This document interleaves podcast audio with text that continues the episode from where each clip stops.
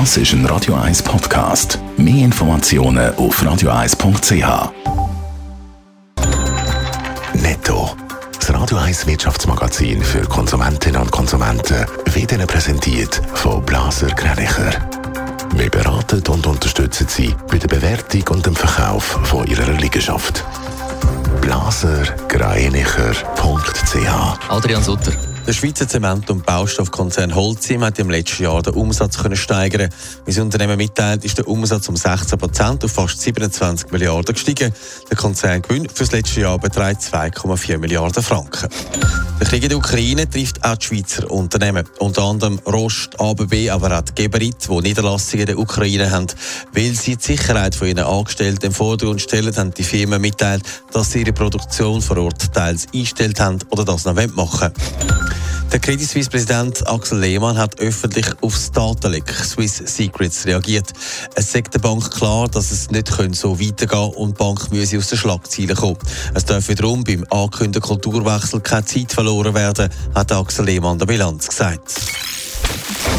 Krieg in der Ukraine hat Auswirkungen auf ganz Europa, ja auf die ganze Welt und das auch wirtschaftlich. Schon jetzt zeigt sich, dass der Energiemarkt das Gespüren bekommt. Zum Beispiel in der Gaspreis schon über 30 Prozent gestiegen ist. Adrian Sutter, was heisst das für die Schweiz? Ja, Mieterinnen und Mieter, die in Wohnungen wohnen mit einer Gasheizung, die dürfen das Gespüren bekommen. Weltweit ist der Preis für das Gas gestiegen. In der Schweiz ist gut die Hälfte vom Gas aus Russland.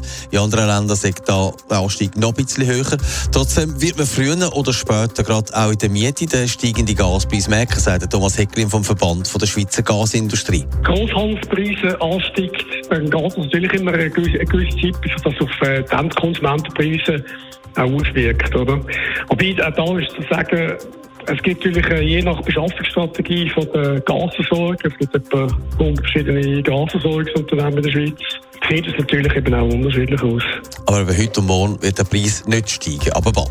Muss man dann Angst haben, dass das Gas irgendwann knapp wird bei uns? Weiss Thomas Hecklin ist die Gasversorgung in der Schweiz nicht gefördert für den Moment. Das hat auch damit zu tun, dass es langsam gegen Ende des Winters zugeht und man nachher dann ein bisschen weniger mit Gas muss heizen Aber sonst verfüge Europa über genügend Gas. Netto. Das Radio 1 Wirtschaftsmagazin für Konsumentinnen und Konsumenten. What would you do